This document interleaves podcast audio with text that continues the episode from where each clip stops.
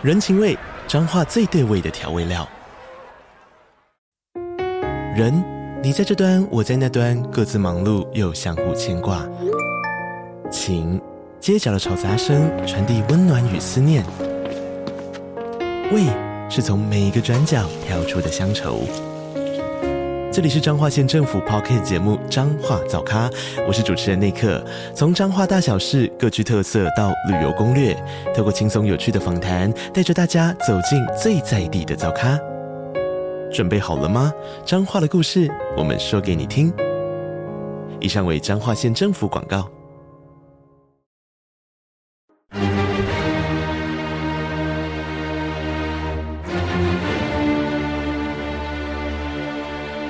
赵少康时间，吃喝玩乐骂，和我一起快意人生。我是赵少康，欢迎你来到赵少康时间的现场。温度温差很大啊，昼夜啊。中央气象局表示，今天十一月二十一号，各地大多数多是晴到多云的天气，东半部地区局部短暂雨，白天温暖，早晚凉。夜晚、清晨各地低温普遍是十六到十九度啊、哦。那白天西半部二六到二十八度，还还蛮高的。东半部二十四到二十六度也还不错，舒适啊、哦。其实这个季节是一年最舒适的季节之一了啊。我常讲，现在跟四月啊、天气风险公司说，今天礼拜二嘛，礼拜四下半天开始有一波新的东北季风增强趋势，到礼拜六啊、那就是礼拜四到礼拜六啊、东北季风啊。到礼拜五六降到二十一到二十二度，下礼拜一东北季风又会增强。礼拜天还好，礼拜天天气跟这两天差不多，但是到了礼拜一下礼拜一了，哦，东北季风又增强，哦，增强，反正就是温度比较下跌一点了，有时候下雨啊等等之类的哈。拜登感恩节前夕赦免了火鸡，而且说哈马斯将很快的释放人质，真奇怪，释放了几个人质要谈这么久啊？这是哈那个细节，啊这个要求这个，那个要求那个，然后扯过来扯过去哦。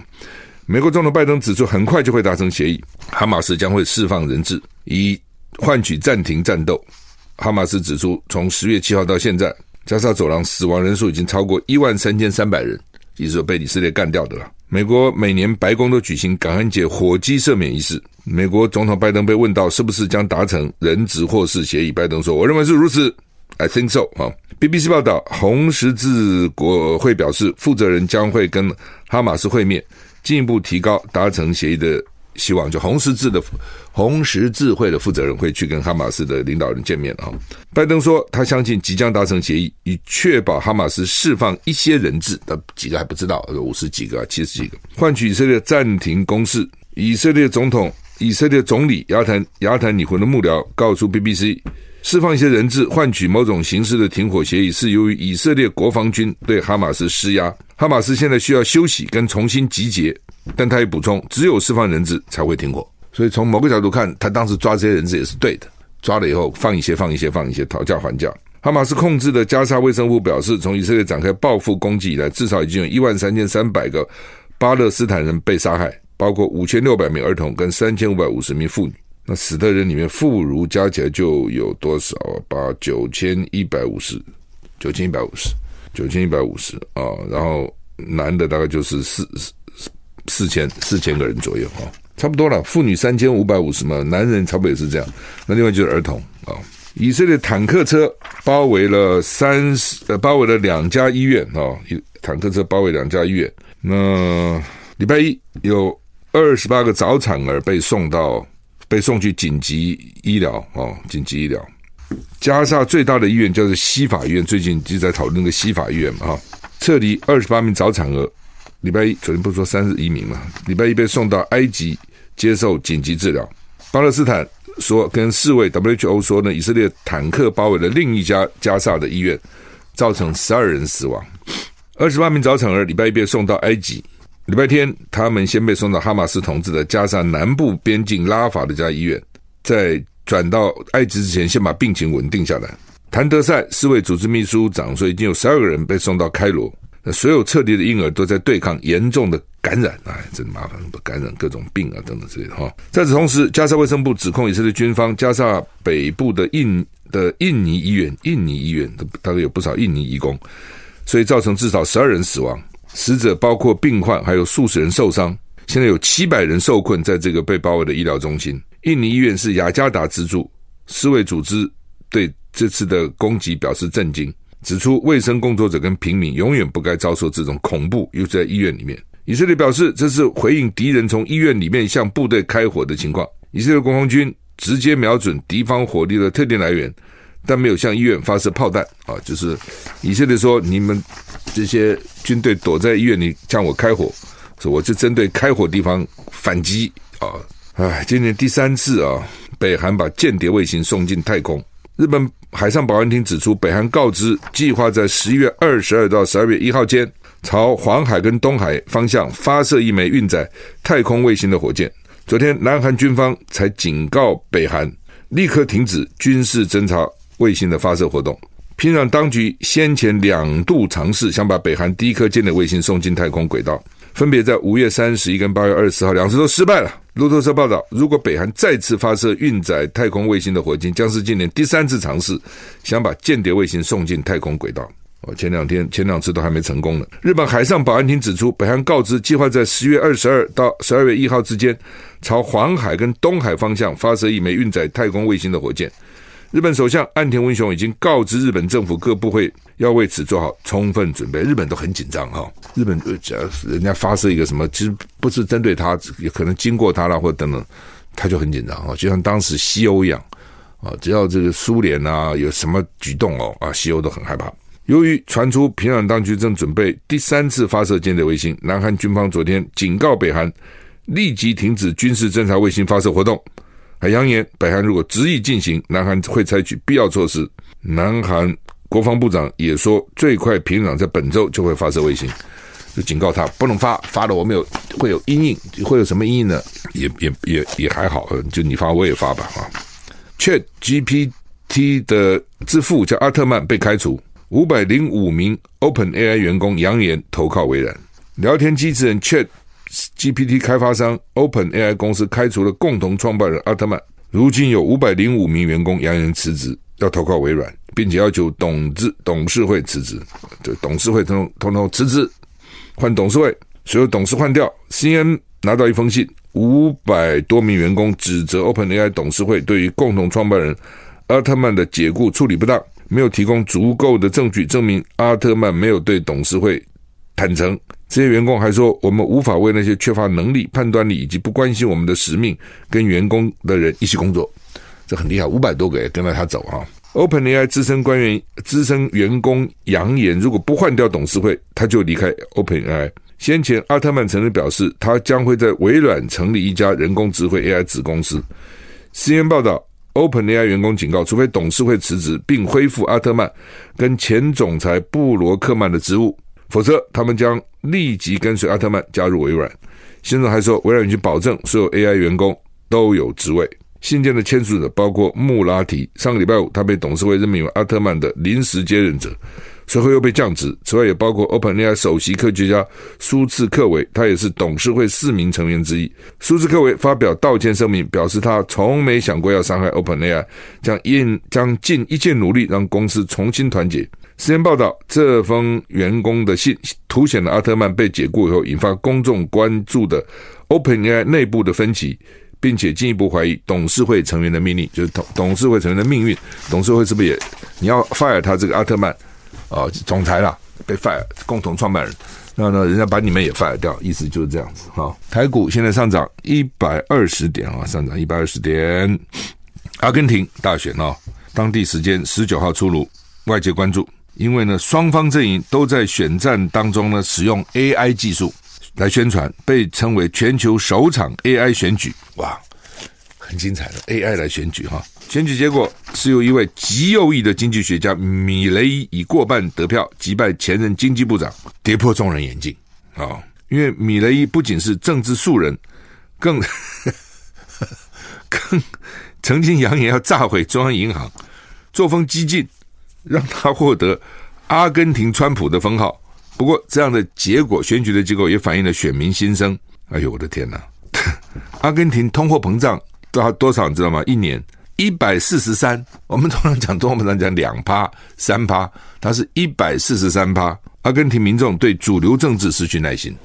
哦，就你们这些当官的啊，吃香喝辣，享受民脂民膏，把经济搞什么一塌糊涂。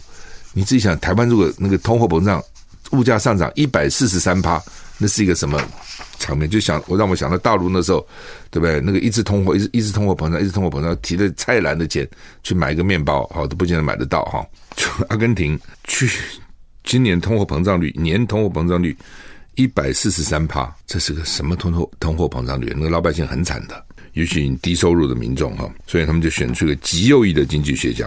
哦，他说他要把中央银行给炸了，那中央银行搞什么鬼？中央银行就两把两把刀嘛，哈，利率跟汇率，啊，用利率跟汇率来控制啊，这个物价啦、通膨啦等等等等哈。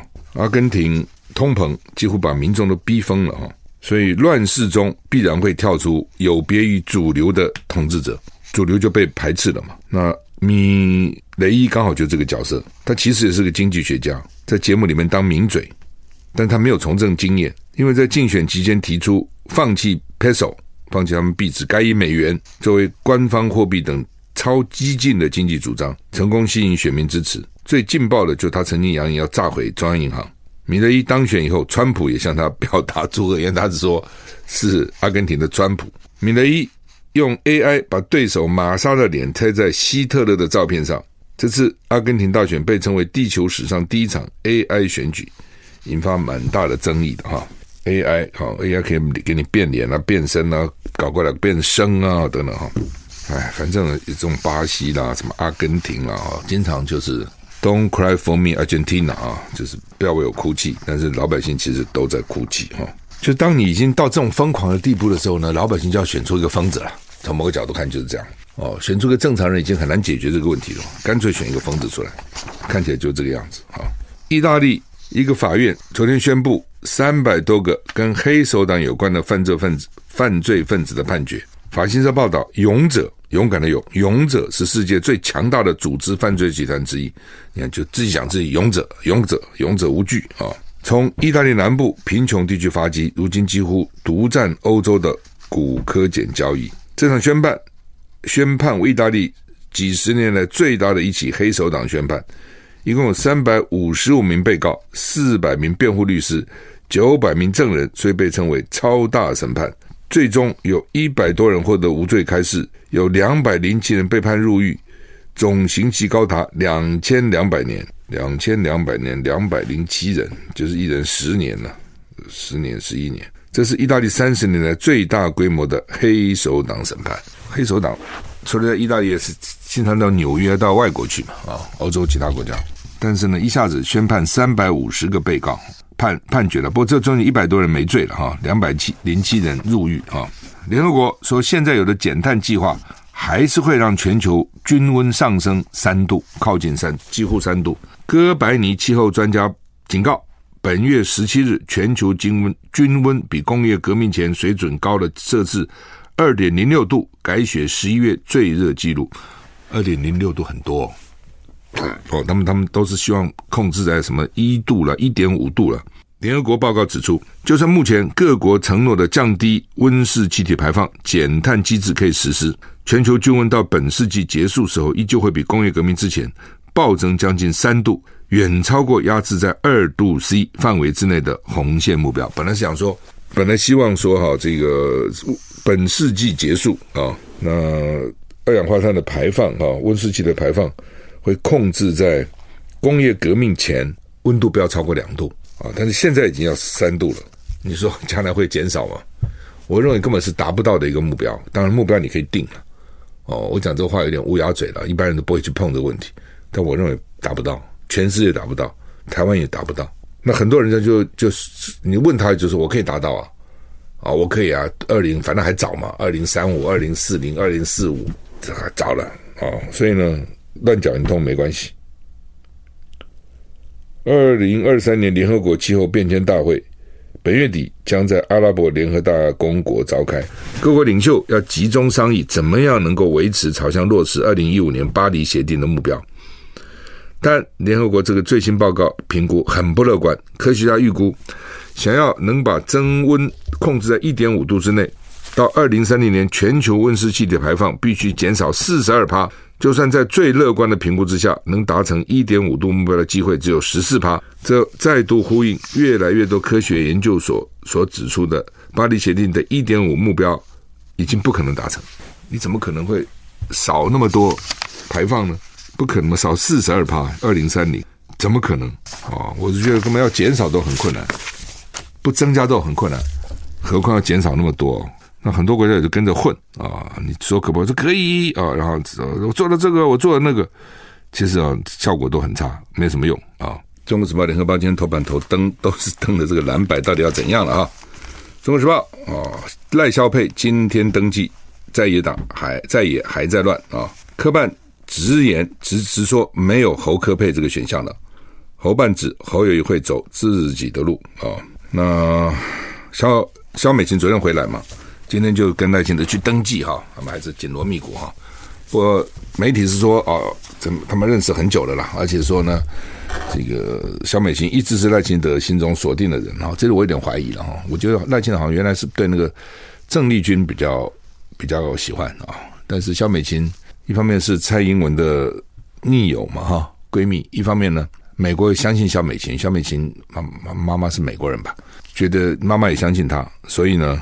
还是爸爸是美国人，反正就是老美信任了啊，老美老美，我想对赖清德是不信任的，所以摆一个人在旁边啊，可能可以化解一些这个赖清德台独的这样的形象啊。那所以民进党是先确定了啊，那现在当然就是国民党跟这个民众党要怎样啊？那民众党也是一天。一一个不同的讲法啊，那现在讲的是柯文哲说，我会努力到最后一分一秒。那最后一分当然很好了，但是呢，他们的发言人又出，呃，办公室主任又出来说，我们没有侯科配，只有柯侯配啊。那他努力到最后一一刻啊，没有侯科配啊，那侯这边同不同意？那他们怎么沟通的？这个都是攸关未来到底能不能合作，能不能合成哈？因为柯文哲前天是说他会继续用台湾民众党总统候选人身份。拼战到底啊！那这句话听起来就是他非选总统不可嘛。那今天又昨天其实就传出来，今天报纸登说柯文哲有可能去跟那个赖佩霞配啊，就是柯后那个郭台铭原来的副总统的这个候选人了，赖佩霞啊。因为你赖佩霞人家都已经放弃美国籍了，对不对？而且交税啊什么该交也都补了。那你现在突然说没你的事，这也很怪嘛。所以总要找个出路吧。所以柯文哲跟郭台铭最近不是频频见面嘛？啊，当然讲的理由都是奇奇怪怪的啦。说什么他是想去郭台铭请教民调啊、统计啊，什么三趴六趴，我就觉得不通嘛。柯文哲这种事情自己翻翻书啊，看看网络的说明就懂啦，这哪有那么复杂呢？哦，所以显然不是为这个了啊，只是故意搞个烟雾弹啊。那看起来，如果真的是郭呃，真的是柯赖。赖佩霞配柯赖配啊，那就表示跟郭台铭结合嘛，啊，那不是一直说要跟郭台铭结合嘛？那就是选举前就郭台铭出了，是这意思吗？那否则柯文哲为什么要用赖佩霞做副手？那本来不是传出是黄珊珊吗？啊，不过当然又有一说是黄珊珊不愿意，黄珊只愿意去干不分区啊，不分区一定当选嘛？啊，那你当个副总统要搭配总统，不见得能够当选，那我干嘛要选总统副总统？我干脆选不分区比较好。那是稳的嘛？哦，所以到底会不会有柯赖配？这是很，如果真的有哈，这是新传出来的。之前当然有人揣测了啊，是到时候会郭柯配吗？柯郭配吗？那郭，你柯，你看科一定要当正的，那科当正的，郭科郭科郭不就要当副的吗？那郭台不愿意啊，那不愿意怎么办呢？就把自己的这个副总统推出来给你做副总统啊，这也算某种政治联姻呢。那科要不怎么接受你的人做副总统呢？那一定是你有其他方面的协助嘛？啊，这样讲。那我在我能想到就是钱了。啊，之前有听说郭希望推荐三个不分区立委给柯啊，但是好像柯没接受啊，因为他觉得他立委名名名这个名额也不多嘛。啊，那也不多，如果再给你三个，那他曾经承诺过别人的怎么办啊？不，这都不知道真假了。现在政治谣言满天飞啊，政治八卦，各种讲法都有了哈。那但是如果说呃，柯文哲一定要选正的那你也很难叫侯友宜去选副的了。所以现在怎么样？不是还不清楚哈。最后怎么样？因为柯文哲说他是最后三十秒才决定嘛，所以现在就看最后三十秒柯文哲怎么想了。哦，那柯文哲呢，常常都有很多话。他说还有一天半，因 为朱立伦说，因为国民党要开中常会啊，就是你副总统 候选人中常会通过才可以。他们是授权总统去提名啊，总统选提名一个副总统，但是中常会还要通过，那不能再拖再拖也麻烦了。那拖到什么时候呢？不能拖到最后一天了，要办手续啊什么，万一文件少一个两个不要命了。那现在看起来好像侯友宜是预备二十三号去登记，他登记是二十到二十四嘛，昨天开始登记。哦，那今天、昨天就这个今天呢、今天赖萧要去登记嘛，就二十一号登记，明天二十二、二十三，最后一天就二十四号，所以时间其实还蛮紧迫的哈。那我觉得比较好笑的是说，这我前两天已经笑过了，不过今天。联合报登出来，柯文哲说最近被郭台铭嘲笑，比赛规则都不清楚，怎么敢参加比赛？那这是郭台铭嘲笑柯文哲，柯文哲也嘲笑郭台铭。他说国民党初选也没写比赛规则，那你怎么参加呢？你第一次犯错就算，犯了两次错误，难怪被人家做掉。这就是我当时讲，我说哦，游戏规则，郭台铭还笑柯文哲说你这没有游戏规则搞不清楚去参加什么民调，那。郭台铭自己不是也认为说自己该被提名，也去参加，后来也被没有被提名，气得要死啊、那那个时候好像他也没搞清楚游戏规则是什么，而且一切尊重国民党，一切尊重，一切尊重，尊重结果人就翻脸了，现在气得要死。那么老农年金哦，大家在在拿了提了二十七个提案啊，二十七个提案，这个多可怕哈、我记得最早讲老老农年金是许信良了。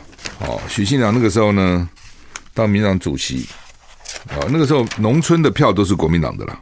现在你说什么中南部啊，都是民进党，以前都是国民党的，所以这东西哪有说一定怎样，一定怎样，一定是你，一定是我的哈？真的，最早的时候呢，这个都是国民党的，后来呢，哎，就变成 变成民进党的啊。那很重要一个就是老农年金，那个时候许信良就提出政策政政见，民进党了哈。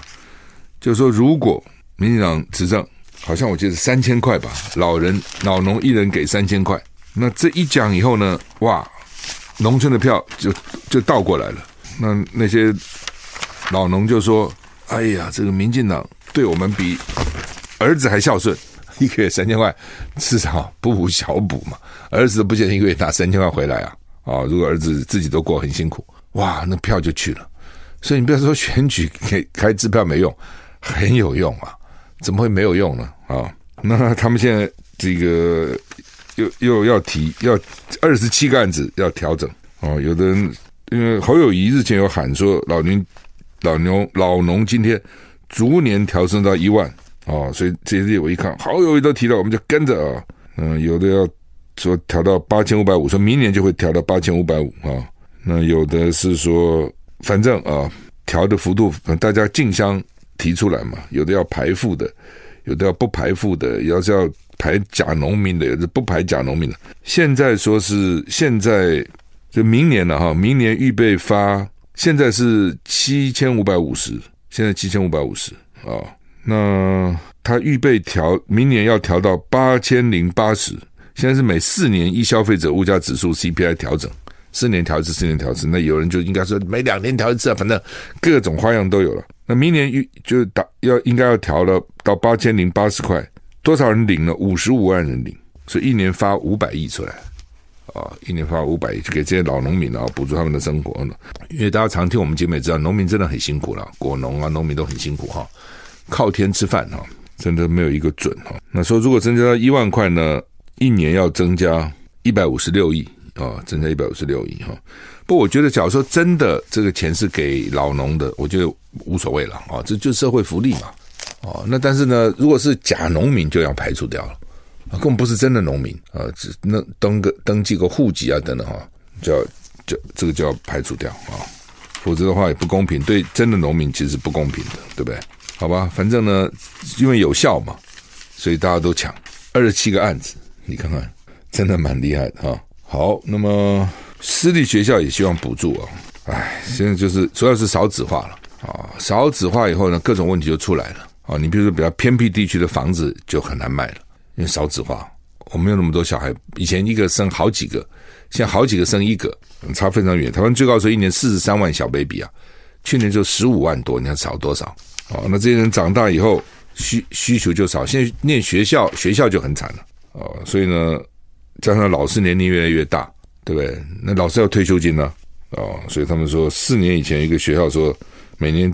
只要给一百多万退休金，现在要将近五百万，未来每年可能要破千万，所以这就麻烦了。就是说，那你怎么办呢？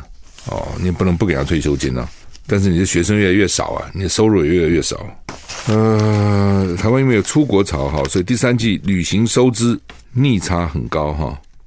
就是人家来到台湾来的少了，在台湾花钱少，在台湾投资的也少哦。那你去外面投资的多，又到外面去玩。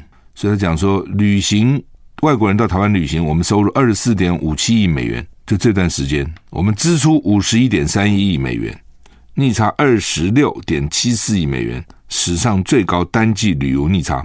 那另外呢，就是说这个出贸易倒是有顺差啊、哦，但是跟以前比也是少了哈、那我比较 care 在在意的就是说外来投资啊、第三季只有一点八亿美元。是二零一一年以来第四第四季以来的最最低的啊，就是来这个回到台湾投资的少了，然后呢，我们对外投资第三季有六十点九亿美元，人家来投资只有一点八，你出去投资六十点九，好，所以你看看，就是说，就是说，人家为什么不来投资啊？你政府不能不重视这些事情，为什么人家不来投资？为邦不入嘛，乱邦不居嘛，我们是没办法，我们往哪里跑？对不对？还是这里最是最习惯嘛？那人家国际的投资到哪里都可以投，干嘛一定要你这边来呢？如果你政治不稳定，对对？两岸不和平，这钱就不进来，就这么简单了。新台币升值哈，连六升啊，连六升哈，升的还不错哈。那六连六升，六天升七毛哎，啊，这算是升的蛮多的。主要因为他们看美元，大概大概知道头了吧？哦，因为美元可能不不会再升了啊，或是再升也升一码，那升的不多，就大概就是这样。只是问题要维持多久了？哦，所以他们就觉得说啊，本来一直希望美元升值、升值、升值嘛，那也不可能一直升值啊啊，所以呢就不升了啊，所以台币就升了，其实就这样子哦。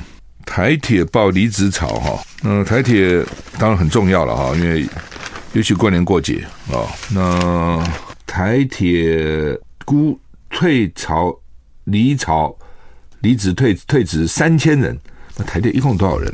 哦，就三千人，所以这个蛮严重的哈、今年十月三十号申请明年一月到六月离职的、退职的就九百七十八个人哦，但是他们说大概会到一千三百个人了哦。但是呢，如果将来退到三千个人的话，连春节的运输都会影响到哦，所以好像到处在缺人吧哈。卫福部也说哦。这个明年如果要达到理想的三班护理师跟病人的比例，二零二六年前的人口缺缺口有八千人，医学中心有缺四千人，区医院三千人，地区地区医院一千人，经费要怎么五十六到八十亿，就是钱嘛，你钱不够，有这么多人呢，而且这样还没有加薪哦，只是把这个人补齐需要的钱，就要这么多啊，主要因为现在过劳嘛，哈，就是。工作太多了哈，或是工时太长了，所以你必须要再补八千个人，哦，才能够达到他的护病比哦，护理师跟病人的比例啊，所以你看这边也缺人，那边也缺人啊，这奇怪的人都都去哪里了哈？人到底去哪里了？呃，你现在听到的旅馆也缺人嘛？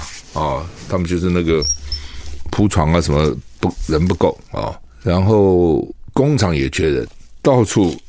农农场也缺人，我就问是到底怎么回事？他们比如说我们年轻人不愿意做，那也有人说你多给他加薪就可以做了，他们就有人说加薪他也不做啊，啊，他没兴趣啊，宁愿去做别的啊，啊，所以到底怎样啊？好吧，以色列哈马斯冲突，川普的民调输拜登，呃，讲错了，拜登的民调输川普，川普得到百分之四十六，NBC。啊、公布的了哈，川普百分之四十六，拜登百分之四十四。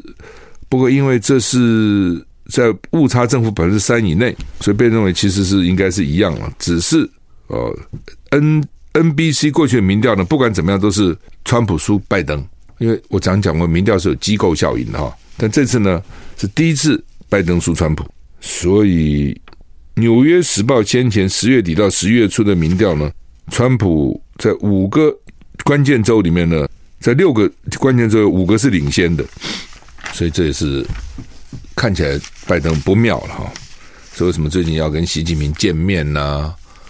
等等等等哈，叫大叫大陆去买他的黄豆啊，买波音飞机啊，什么道理在这里哈。另外一个新闻是说，过去一个财政年度，香港有一超过一万名公务员流失哦，这表示什么？表示公务员不做了。台湾其实也也这样，考考高普考的人已经比以前少一半哦。以前高普考大家还蛮想考的啊，说考了以后可以当公务员一辈子。那现在想想看，那公务员待遇也没多高哦，然后呢，这个升迁也不容易，然后呢，退休金又直砍哦。所以算算算啊，风险也高哈，搞不好尤其你管什么建筑啦、工程啦，动辄搞不好就被约谈、被调查。所以现在想要干公务员的也少了啊。那香港我认为可能不是这个原因了哈，香港可能香港公务员待遇蛮好的，我想可能跟这个大陆的影响越来越大有关了哈，可能有些人就不想干了。好，那么崔天凯，崔天凯是。崔天凯驻驻应该是驻美国的大使吧？中共前驻美大使崔天凯说，中美关系过于复杂，必须首先承认台湾是一个对中国而言生死攸关的问题，没有退让的余地，只有这样才能取得真正的进展。哇，这标题蛮恐怖的。这个台湾问题对中国来讲是生死攸关，有那么严重吗？哦，这生死，那他说这样才能够。取得真正的进进展，意思是说，你要了解啊，这个问题对大陆来讲是这么这么的严重，不是骗你的，不是吓你的，你们都不相信啊？那、哦呃、不要到时候真的试试看，你就知道这情况严重了啊！意思是这样哈。所以呢，这个，但是我觉得讲的实在很重啊，讲的很重啊。这个生死攸关，对大陆来讲，生死攸关呢，这么严重啊？那。民进党最近不是提名不分区吗？把那个黑熊学院叫沈博阳，而且放在很前面，第二名哦哦，第二名是等于是挂头牌啊啊，因为一定要先有一个女的嘛啊，所以男的在第二名就等于是第一名啊。那大家就觉得哇，你赖清德最口口声声说你会给两岸带来和平，你什么备战是为了避战，讲了一番好好听的话，你奇怪了，你那个不分区怎么就用了一个？沈伯洋啊，黑熊部队的黑熊学院的院长，他就这么打游击的、黑熊部队不就是曹先生捐了钱，说要打游击吗？所以国防部长就说备战不会建游击队，我们不是用游击队来备战了、开玩笑，游击备什么战呢、那所以呢，基本上这个民进党就是或者赖清德的这这个行动，嘴巴讲一套了，他的动作都很奇怪，就被人讲说。我要听其言观其行嘛，那观其行搞半天，你你你搞个游击队要干什么东西啊？要打巷战呐、啊？哦，就这个意思了。好，呃，美国给我们八八万套战斗服，哦，又给我们一堆什么机机枪啊啊等等等等之类，就被认为说就是要叫你打巷战嘛。好，那台湾人真的想打巷战吗？好吗？时间到了，再见。